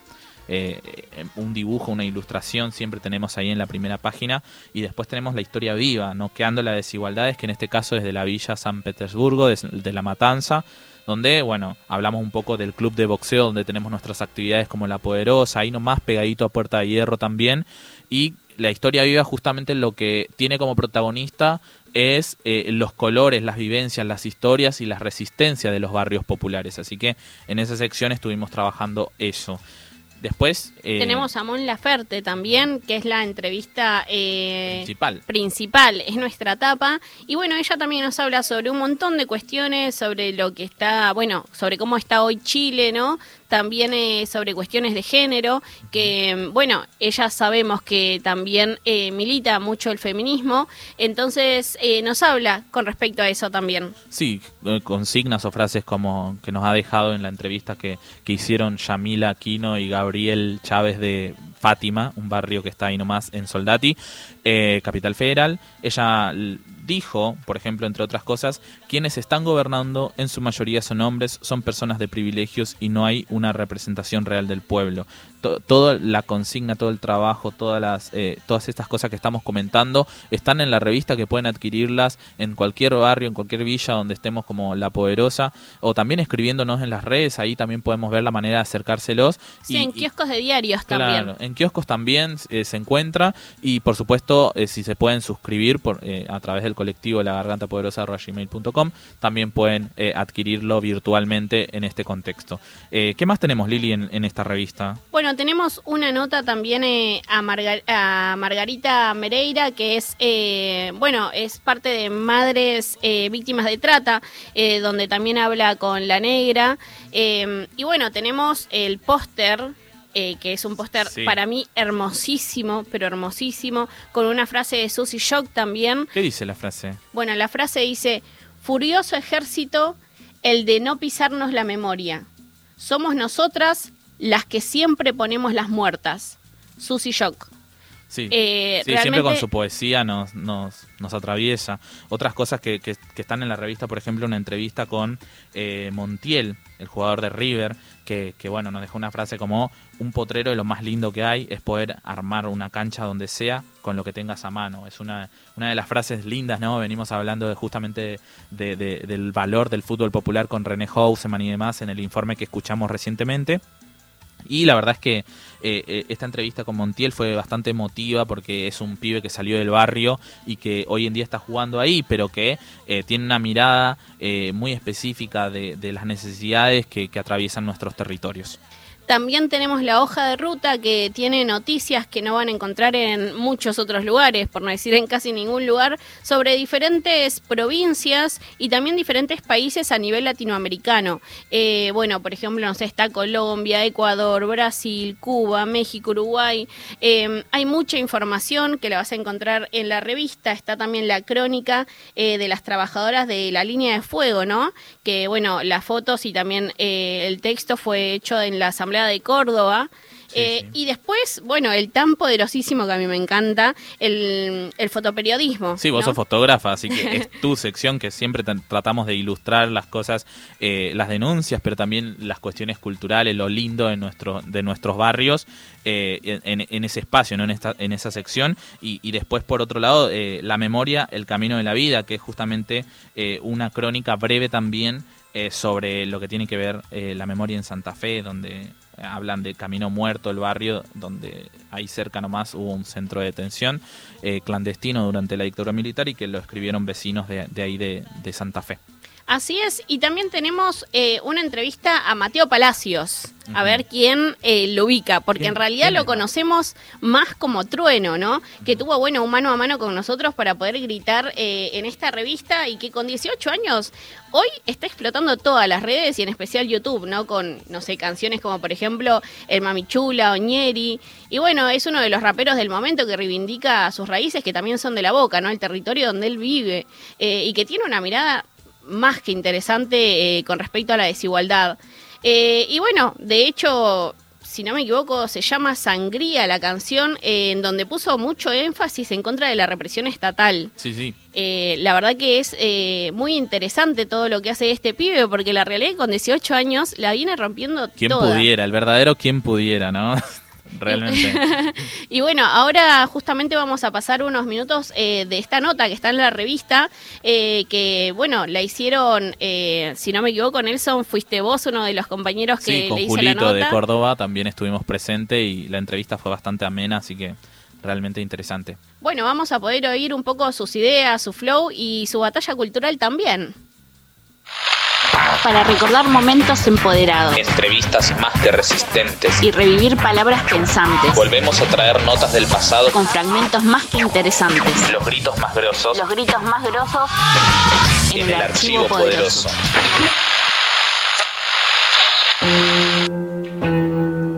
Trueno, ¿qué significó para vos el lanzamiento de Atrevido? Yo venía a las batallas donde puedes decir, pero no tenés tanto, tanta, tanto espacio, tanta, no sé. Yo siento que en un tema puedes decir mucho más cosas que en una batalla y que tenía mucho para decir y, necesitaba hacer música, necesitaba sacar quién soy, de dónde soy, las injusticias que veo, las cosas buenas que veo y, nada, manifestar un poco lo que es mi vida y atrevido es eso mismo, es la primera etapa de mi vida, lo que yo pienso, mi adolescencia, hasta la adultez, mi barrio, mis nietos, mi familia. Creo que el que escucha atrevido en cierto punto me está conociendo a mí como persona. En tus temas en general y en varias entrevistas eh, enfatizás sobre la autogestión. ¿Qué tan importante es para vos? Creo que lo que están haciendo los jóvenes eh, de a poco en todo, todo el mundo, que ya no es necesario recibir órdenes para hacer, no es necesario perseguir los sueños de otro para perseguir un sueño. Creo que la gente está empezando de a poco a perseguir su propio sueño, a luchar por sus propias cosas y el hip hop está primero, es el hazlo tú mismo. Acá nadie le da pelota el hip hop nunca y si no fuese por nosotros, por ir todos los domingos a una plaza, si no fuese por nosotros, por grabar nuestros temas con un celular en, casa, con un beat bajado a internet, nadie lo iba a hacer por nosotros, ninguna marca lo iba a hacer por nosotros. Ahora aparecen todas las marcas, todo porque llegamos hasta acá siendo nosotros y vamos a seguir siendo nosotros siempre. ¿De qué manera analizás que cada vez más pibes y pibas eh, rapean y trapean en todo el país? En todas las provincias hay talento, porque el talento existe en todo el mundo. Eh, y, si me hablo de Argentina, siento que de a poco Argentina se va apoderando un poco de todo en lo general. Eh, van, estamos mostrando también el, el porte que tenemos, de qué estamos hechos, qué tenemos para contar. Y cada vez aparecen caras nuevas en el freestyle, en la música, en todo. Y eso lo único que hace es dejar bien al país. Así que por mi parte estoy orgulloso de que pasen estas cosas de a poco en todos los barrios se van haciendo competencias de frita, en todos los barrios sale un rapero, entonces eh, las cosas van a pasar, también este, este momento de pandemia va a terminar y, y, va a explotar todo, eso te lo aseguro de por sí. En tu canción Azul y Oro, por ejemplo, describís a la boca. ¿Qué implica para vos mostrar los valores de nuestros territorios? A la gente que, que nace en un barrio humilde, que, que viene de un barrio obrero, eh, a, a, veces al ver las cosas tan lejos, luchan el doble por llegar y eso se nota también. Y yo lo único que hago con la boca, yo estaba en un momento en mi vida en que podría haber dicho, hago esto, hago lo otro, me junto con esto, me junto con los otros, pero mi realidad no, no va por ahí, mi realidad va con lo que yo vivo, con lo que yo pienso, con lo que siento, saber en contra de quién hay que hablar, en, de contra de quién hay que, que, que felicitar, yo no en el momento en el que todos están hablando de armas, de droga, de, del falso éxito, yo voy en contra de todo eso porque yo sí lo vivo todos los días y sé cómo es. Y, vengo de un barrio como, como cualquiera de nosotros que estamos, que estamos acá y, sé cómo son las cosas. Entonces prefiero defender mi barrio, prefiero eh, darle algo lindo, darle un aporte lindo y que la gente conozca mi barrio por lo lindo que es, no por, por lo que la televisión te muestra. Además cantás sobre la Comuna 4 específicamente, de Capital Federal, donde más necesidades hay. ¿Cómo se rompen con los estigmas que nos imponen? Vivimos en la Comuna 4, sabemos cómo es y luchamos para que esto siga para adelante. Y la idea es mejorar eh, grano por grano todas, todas las injusticias que sentimos y todo lo que hay que cambiar. Creo que se puede cambiar, pero está en nosotros, no hay que depender de nadie, ni de arriba ni del costado, los que pueden mejorar las cosas acá somos nosotros. Y a 45 años del golpe de Estado, ¿qué representa para vos eh, la lucha de las madres y las abuelas? Yo respeto eh, con, con, toda mi conciencia a las abuelas y a las madres de Plaza de Mayo. Eh, por suerte y gracias a la vida no, no, no, me tocó existir en ese periodo en Argentina, pero lo lamento un montón. Eh, mi madre casi estando en la panza, a mi abuela casi la llevan, o sea que yo casi no existo acá, mi abuelo era el centro de estudiantes, entonces nada, es algo que creo que tanto yo como la mayoría de la gente de este país eh, sabe que no queremos que pase nunca más y, nada, la recuerdo como, como un, una, una, época horrible de la cual se tomó reflexión y que yo estoy en contra, en contra de la represión, en contra de la censura. Yo, desde que soy chico, que soy adolescente, decidía que a mí nadie me puede censurar. En España llevan presos raperos por, por, cantar en contra del gobierno y de la ley. Y bueno, si a mí, si acá empiezan a poner esa ley, a mí me van a tener que llevar preso. Y, vamos a ver qué hacemos, porque eh, la censura al arte es lo último que van a poder hacer porque es el único método de expresión que tenemos, así que lo vamos a seguir usando siempre. Y Trueno, para cerrar, eh, nos gustaría que nos cuentes un poco cómo ingresaron la música y el arte en general en tu vida. Mi abuelo Yamandú Palacio estaba buscado por la, por la dictadura en Uruguay. Eh, mi, mi, abuela y mi viejo se vinieron hasta acá pues, por, porque la policía lo buscaba.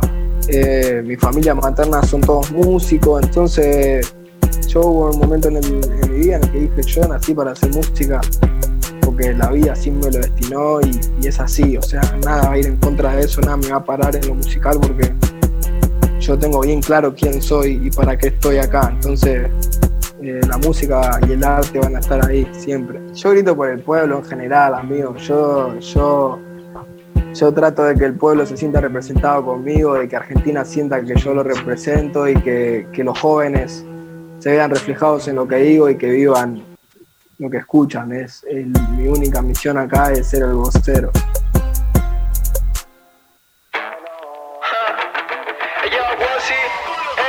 Ya pasamos mil batallas, ahora somos guerrilleros Estoy con voz en la detrás, quemando el mañanero. No quiero un jefe diciéndome que haga las cosas que no quiero. Si subimos al escenario, cabecea al mundo entero. Tu Argentina dice yeah Por los únicos guachos que se atrevían A cantar en contra de la policía El bolsito pone sangre y ahora yo tirando fruta Ya está lista la sangría, la sangría. Trueno gira la bebida Ganamos un par de copas y ahora hicimos nuestra liga. Rezan pa' que remos pero sobra puntería. Y si queremos equivocarnos está más tiempo todavía si en la vida. Solo encuentro el que camina y si la quedo en la mitad va a ser siempre con la mía. No curto con los líderes,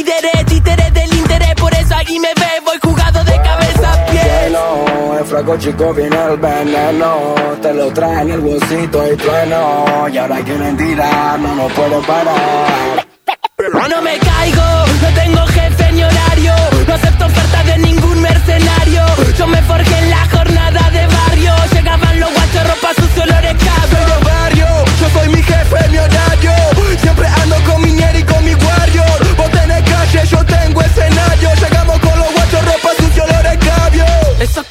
nos tendieron una mano tiran sobras y piden que agradezcamos. Escuchamos justamente a Woz con Trueno, Sangría, que, que bueno, a propósito de lo que veníamos escuchando sobre el informe, ¿no? Este archivo poderoso de Trueno donde nos contaba sobre su mirada de la cultura popular del barrio contra la represión y esta canción fue bastante simbólica de todo eso también, eh, son donde enfatizan esto de la represión estatal, de la fuerza de seguridad y demás, y, y con mucho flow estamos esta tarde, Lili. Sí, sí, totalmente. Y bueno, contarles también que ayer fue el inicio de la votación para elegir los nominados del Premio Gardel 2021 en su edición número 21. 23. Sí, que a propósito, Woz, eh, con la canción eh, Canguro, fue el ganador de la canción del año, del año pasado. Ahí, justamente ahí, Laura sonando. Eh, y bueno, Nacional Rock eh, va a transmitir en vivo la vigésima tercera edición de los premios Gardel. Sí, que desde hace 23 años distinguen lo mejor de la música nacional en diferentes géneros, repartidos en 41 categorías que desde el año pasado ya no se segmentan por femenino o por masculino, porque entendemos que la música es una sin importar la identidad de género. Sí, sí, así que ya saben, todas las personas que están escuchando, los premios Gardel por la Nacional Rock. Eh, seguimos en esta tarde zarpada, muy linda. Tenemos una entrevista ahí nomás cerquita antes de cerrar eh, este, esta jornada, pero bueno, antes una tanda. Si la luz y el ruido de la ciudad te desorientan, hay una antena que te transporta Hay una antena que te transporta a tu lugar. a tu lugar. Sin tu amor ya no tengo manera de expresarme como Con tu música.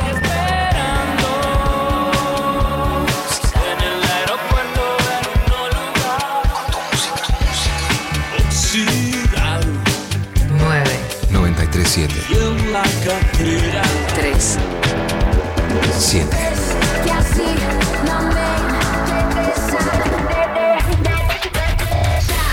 Nacional Rock. Los vinilos vuelven a sonar. Oro negro.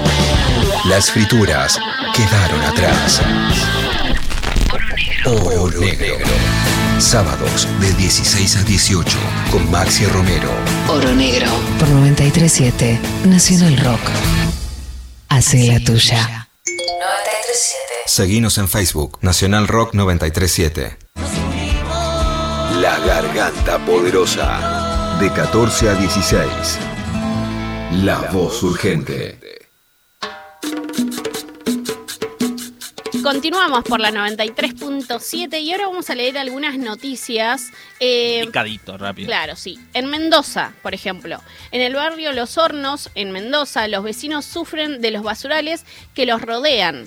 Camiones llegan y tiran escombros, mucha tierra, basura y hasta jeringas con agujas. Necesitamos que el derecho a un ambiente sano sea respetado, que hayan más zonas verdes en los barrios como este y no el olor, los roedores o la basura que no dejan, que, que les dejan en realidad en la única entrada del barrio. Sí, sí, sí, y como, como esas cosas también lo venimos trabajando eh, el derecho ambiental, sobre todo en nuestros talleres de, educación popular. Una, uno de los tantos espacios que tenemos es el deporte también para justamente tener una, una buena salud. El derecho al hábitat forma parte de eso. En San Juan, por ejemplo, en Barrio Malvinas, eh, tienen el taller de, de fútbol que funciona los lunes y miércoles y viernes en la canchita del barrio. eh, y forman parte de diferentes adolescentes y niñas de mm, en realidad de 7 a 20 años es eh, la conformación de, del espacio deportivo y que hacen un torneo de fútbol eh, cada año en homenaje a Rodolfo Walsh, que bueno, como escuchamos al inicio del programa, eh, se cumplieron 44 años de su, de su asesinato esta semana. Y en Santa Fe las pibas y los pibes eh, volvieron a las escuelas, pero ¿en qué condiciones? Las aulas se abren, pero no así los comedores por disposición del Ministerio Provincial de Educación. En, en los barrios La Cava y los Pumitas de Rosario y en Chalet y Costa Azul en Santa Fe Capital, las escuelas lo reemplazan por un alfajor y un jugo y entregando bolsones mensuales o quincenales que no alcanzan a cubrir las necesidades alimentarias de las infancias. Es tremendo, un alfajor y un jugo. Tremendo. En Capital Federal nos pasa algo similar. Algo también, con- similar. claro, con los bolsones también de nutritivos, entre comillas, que tienen que llegan cada 15 días. Eh, tenemos uno- un par de mensajitos que, que estaría bueno leer, que, que, bueno, la gente nos sigue escribiendo. Eh, uno dice, saludos desde Virgen de Satanudos, La Rioja. Alegría escucharles siempre. Después el otro, mandan saludo a mí, dice, saludos a Nelson desde Los Hornos, Mendoza, un gran abrazo a esa asamblea hermosa. Ay, también estoy yo, Lili, nadie también, me manda bueno, a saludos. vos no, Lilia, a vos no. Vos- Ni, vos ni mi no. asamblea me está mandando saludos, ¿viste? Por favor, las- eh, los la gente que está escuchando le mando un saludo a Lili hoy también. Pero bueno, eh, ya en un ratito seguimos con, con todo esto, con, con- con este programa que ya, cuando nos faltan 15 minutos, 10 Sí, minutos. y que eh, todavía queda un montonazo, porque tenemos ahora en un ratito una nota tremenda. Sí, pero antes tenemos un mensajito de este de, de San Juan, de un cortito que nos mandaron desde justamente eh, el barrio Malvinas, donde se está haciendo este taller de fútbol, donde homenajean a Rodolfo Walsh a 44 años de su asesinato. Hola, buenas tardes. Soy Carolina Copa, referente del espacio de fútbol en el barrio Malvina 2, San Juan Chimbas. Este sábado estamos de torneo aquí, estamos jugando nuestra copa llamada Rodolfo Walsh, que le pusimos ese nombre porque nos guía en el poder de tener la libertad de decir y hacer lo que sentimos siempre con la verdad.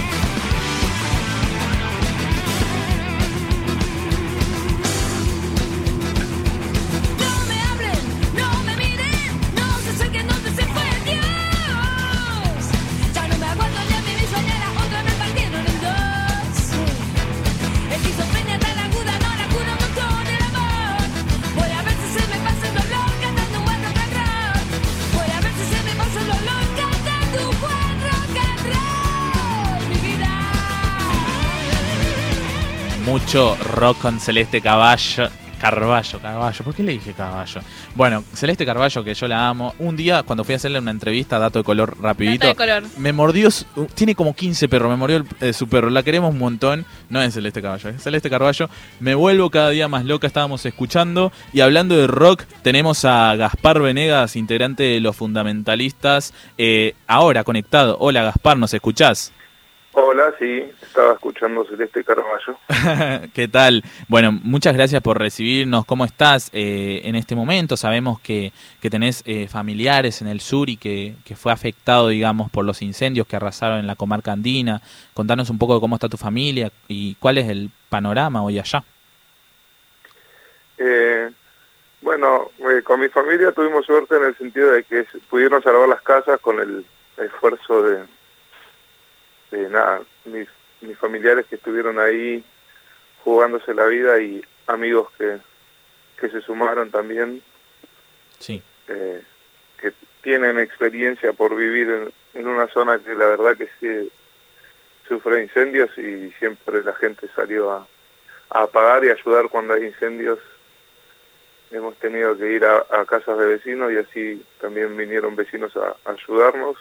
Y bueno, el resto de ahí en el barrio de Golondrinas, que está mi casa, todos, muchos vecinos no tuvieron la misma suerte y se le quemaron las casas de, los hijos, de los nietos, de los padres, de los abuelos, todos, digamos que allá en las chácaras están todas las casas y se, se han quedado familias enteras arruinadas y no sé, no se sabe muy bien los números, pero sabemos que hay como 400 casas quemadas. Tremendo. En tus redes también subiste videos muy, muy fuertes mostrando justamente, ¿no? Todo esto que nos estás narrando. Y bueno, algo que decías también sobre la organización de, de, la- de las familias, de los vecinos, ¿no? ¿Cómo, ¿Cómo es esa organización del pueblo, de las familias, eh, incluso en conjunto con los brigadistas, ¿no? Tratando de controlar toda la situación. Eh, sí, brigadistas están laburando mucho y los bomberos también. Y por suerte recibieron algún apoyo, pero bueno, los, generalmente los incendios como este, con viento y hacen mucho daño y sobre todo este que lo, que lo fue medio intencional y en zonas urbanizadas, entonces eso hizo que los daños también sean mayores y la gente está muy choqueada, algunos no pueden recibir la ayuda y hay muchas organizaciones que están allá juntando donaciones de ropa, pero también la, eh, mucha ropa que ya no la pueden recibir, no la pueden, no hay lugar donde ponerla porque el problema más urgente es ese de la reconstrucción de la vivienda. Y bueno, entonces hay organizaciones. Yo también eh, eh, armamos una con mi compañera Valentina Cook y su hermano que está allá y, y otro amigo que se llama Antu Godoy, que también como para sumar una organización más y encontrar alguna forma. Y vimos por un corralón para que la gente pueda hacer una transferencia y, está, y allá están nuestros compañeros tratando de, de distribuir los materiales de construcción y herramientas que, que puedan comprar con las donaciones que están llegando. Y por suerte mucha gente está colaborando y hemos mandado algunos camiones también de cosas, pero como te decía, a veces la ropa y eso ya, a no ser que sea ropa de trabajo muy de invierno, ya no, no serviría. Claro, y una de las iniciativas también es eh, Artistas por la Patagonia. Eh, ¿Querés contarnos cómo nació? También, bueno, esto el objetivo, ¿no? Y cuáles son las principales necesidades de la gente. Sí, bueno, eso. En realidad la, la, la forma que vimos de ayudar con artistas eh, por la Patagonia fue esa, de a través de un corralón de allá, la gente dona el dinero que puede y, y allá eso se transforma inmediatamente en bolsa de cemento o lo que se necesite más urgente y, y nada, tengo mis amigos allá que están también relevando y apoyándose un poco en otras organizaciones para ver qué se necesita. Hay otra vez se llama Defensa del Bosque y, y también ellos están mucho más organizados porque están de antes y son mucha gente. Lo que pasa es que también al ser mucha gente es difícil una organizarse porque todo es una asamblea y nosotros preferimos hacer algo entre nosotros y aportar desde un lado más chico. Y nada, con los fundamentalistas parte del de lo que de lo que vemos va a ir también para para ayudar ahí a la reconstrucción y lo vamos a hacer por intermedio de esta organización pero nada es muy difícil y toda la ayuda que se pueda que pueda llegar allá viene bien creo que hay mucha gente que necesita asistencia también un apoyo psicológico, digamos, porque hay gente que no puede arrancar de nuevo a construir su vida después de eso. Claro, vos hablabas, eh, Gaspar, justamente sobre los fundamentalistas que también van a aportar a, esta causa. Eh, ahora, justamente hablando en, en, este aspecto, ¿cómo se preparan para el show de, de virtual eh, del 17 de abril? Y ahí con todo, estamos, nada, tenemos, eh, somos de las pocas bandas que no podemos tocar por el tipo de show que hacemos y la cantidad de público eh, no, no nos pareció prudente tocar y convocar gente. Pero nada, tenemos el desafío de hacer un streaming que supere el anterior. Para eso tra estamos trabajando mucho, hace, hace meses que estamos pensándolo y, y generando nada, cosas nuevas para, para sorprender y la idea es revivir mucho los shows con público y bueno, queremos que el público también entre en el juego. Es más, lo vimos del streaming anterior que el, el público lo muchos lo, lo, vivían como, como un show con mucha emoción desde sus casas y, y con un agite que, que la verdad que yo no lo tenía mientras filmé el anterior de streaming. Yo estaba como un poco, no sabía si estaba ensayando o grabando. Eh, y entonces, bueno, ahora para revivir los shows con público, vamos a hacer todo, la movida, viajar, estar en, concentrados en- juntos como banda, lejos de todo, armar algo grosso en el medio de la nada, como, como solían ser Claro. los shows que, que hacíamos con fundamentalistas con público. Y, y como guitarrista, ¿no? Como un trabajador del arte, ¿qué lectura tenés sobre el mundo cultural y su forma de sobrevivir a la pandemia que terminó afectando a toda la industria también? Eh, no, es muy complicado, es muy complejo porque recitales eh, el está, no tiene el músico no tiene sindicato porque el sindicato de la música ningún músico se afilia ni, ni cobra por el sindicato ni quieren saber nada con el sindicato esa es la realidad.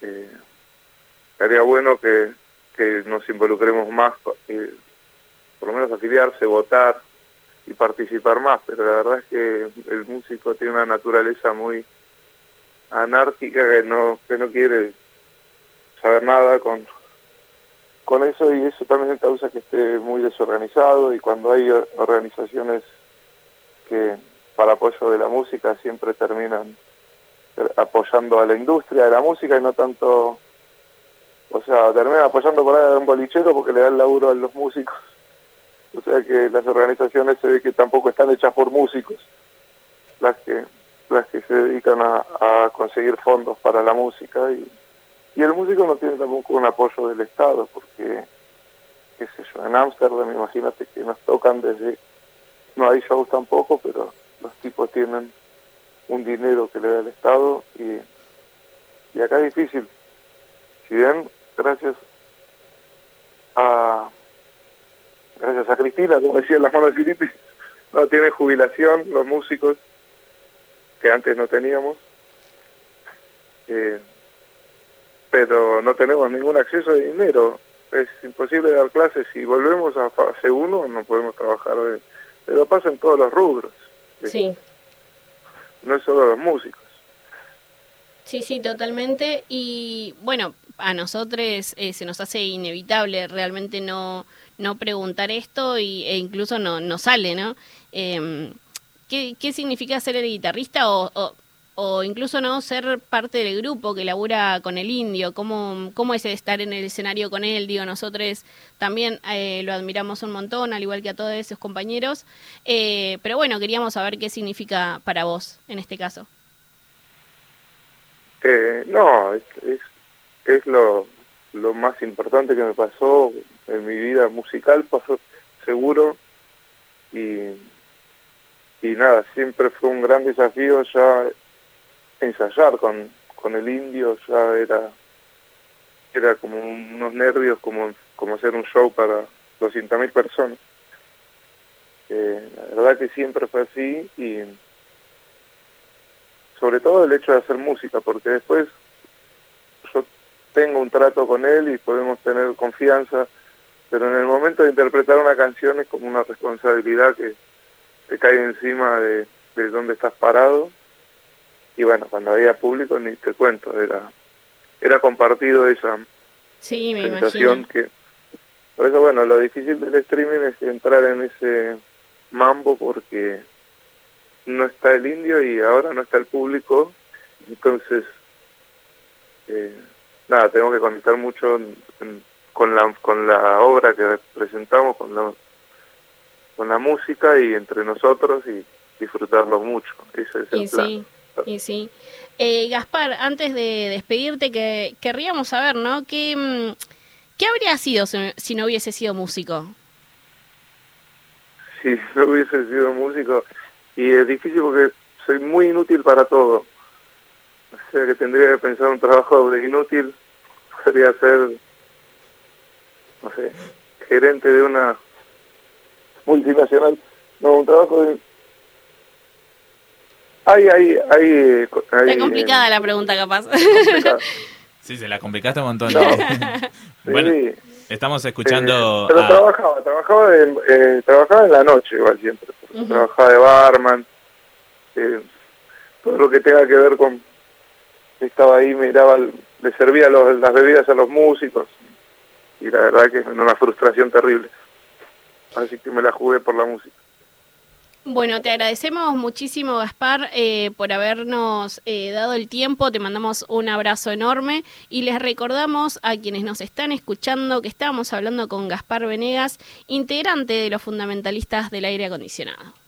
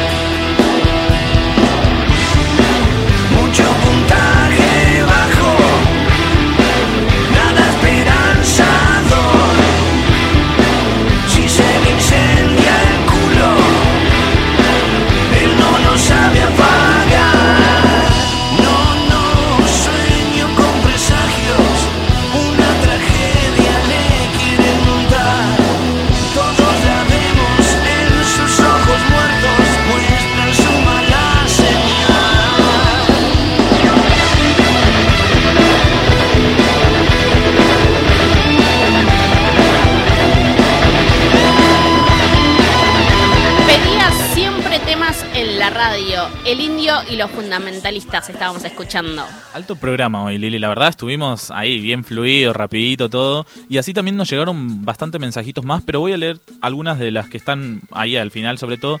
Buenas tardes, los escuchamos desde Perú. Saludos a todos y todas, dice.